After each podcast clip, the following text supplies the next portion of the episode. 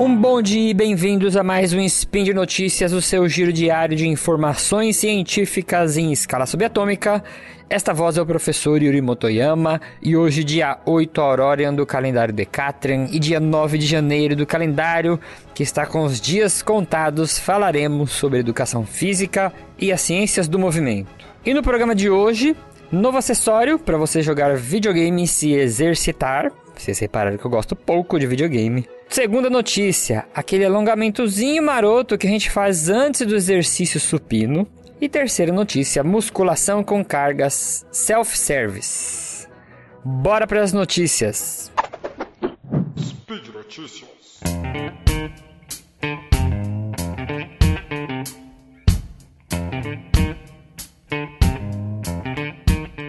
Na Nintendo, ela anunciou seu novo acessório para o Nintendo Switch. O aparelho parece com aqueles anéis que a gente usa para pilates. E o jogador prende um controle na coxa e o outro controle na ponta desse anel. E o anel é feito com material né, flexível e ele faz resistência para você apertar ele e puxar ele. Além disso, tem a possibilidade de você prender um controle na coxa, fazendo assim com que o jogo use os movimentos dos membros inferiores.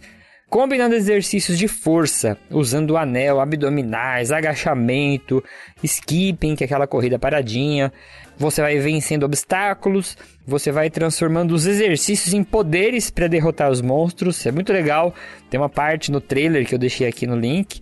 Você vai concentrando um poder e para você concentrar esse poder para soltar no monstro, você tem que ficar agachado segurando o peso do corpo com os joelhos flexionados. Não é moleza. Então é mais uma tentativa para tornar os gamers e os videogames um pouco mais ativos. Segunda notícia, sabe aquele alongamento que a gente faz antes do exercício do supino, né? Então, se você é daquelas pessoas que adora se escorar no banco do supino e dar uma alongadinha antes do treino, saiba que essa prática ela é cada vez mais questionada pela ciência. Já existem várias evidências que mostram que alongamento não reduz o risco de lesões. E agora um estudo realizou uma técnica muito interessante para avaliar o efeito do alongamento prévio, né, antes do exercício, sobre a rigidez muscular. Porque tem pessoas que falam assim: "Ah, eu sei que o alongamento não previne lesão. Beleza, mas eu faço porque no final do treino eu fico com o músculo muito rígido. Então o que, que eles fizeram?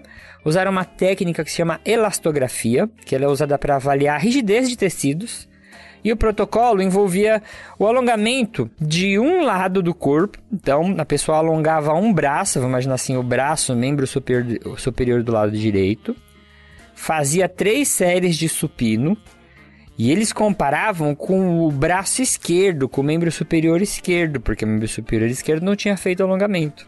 E qual que é o resultado? O alongamento não afetou a rigidez quando foram comparar os dois lados do corpo, o que alongou e o que não alongou a rigidez foi a mesma depois da sessão do exercício supino.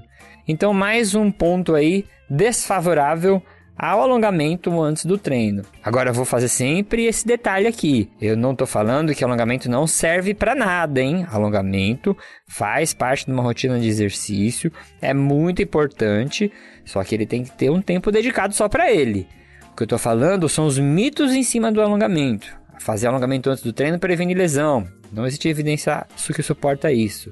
Fazer alongamento é, antes do treino melhora a eficiência do treino. Na verdade, existem evidências ao contrário. Seu desempenho em algumas capacidades físicas, como força e potência, pode até piorar, né? Então, agora outro mito: alongamento diminui a rigidez muscular. Também tem alongamento diminui a dor que eu sinto pós-treino. Também é um mito do treinamento, não tem evidência que mostra que o alongamento pode prevenir a dor. Então, cuidado aí com o alongamento. E a última notícia: musculação com carga self-service. Existe uma alternativa para o treinamento de força onde o praticante escolhe a carga que ele quer utilizar. Ele, ele pode treinar e falar a carga que ele quer. Essa prática se chama Self-Select Resistance Training, SSRT. O artigo em questão ele utilizou esse treinamento em mulheres idosas inativas encontrou aumento na força, na massa muscular, na capacidade funcional e na aptidão cardiorrespiratória e flexibilidade. Tudo isso usando esse tipo de treinamento.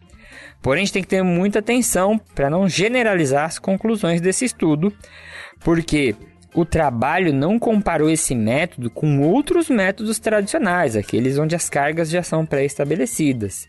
E também ele pegou pessoas inativas, que a priori aumenta as chances de você encontrar qualquer resultado. Se eu pegar uma pessoa inativa e falar para ela fazer polichinelo, ela vai melhorar. Se eu falar para ela jogar videogame em pé, ela vai melhorar, né? Mas não deixa de ser interessante considerar essa estratégia, porque alunos iniciantes é, em exercício, a gente conseguiria diminuir o desprazer do treino. É, nesse estudo, as praticantes relataram a prática como mais prazerosa quando elas escolhiam a carga. Então, como que era? Ah, nós vamos fazer três séries de 15 de puxador, puxar esse peso aqui. É, qual carga você quer usar? Aí ela fazia, pegava a puxada um pouquinho, fazia um, um pouquinho e falava assim: pode colocar 30 quilos que tá bom para mim. E ela fazia com a carga que ela achava, né? Isso é muito interessante, porque aí deixa um treino mais agradável para as pessoas que estão fazendo. E por hoje é só. Lembro a todos que os links comentados estão no post. Deixe lá também seu comentário, elogio, crítica, declaração de amor. Lembra ainda que se você quiser ajudar esse podcast, que vai da física até a educação física, contamos com o seu apoio no patronato do SciCast, no Patreon, no Padrim ou no PicPay. Um bom ano para todo mundo. Eu tenho certeza que esse ano de 2021 vai ser ótimo, pois superar 2020 vai ser moleza. Um abraço pessoal e até o próximo spin.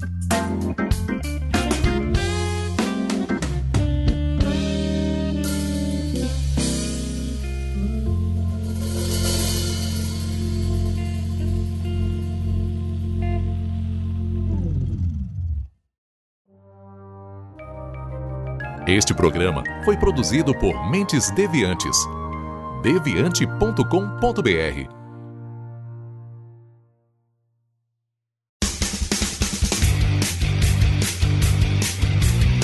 Cortes, edição de podcast.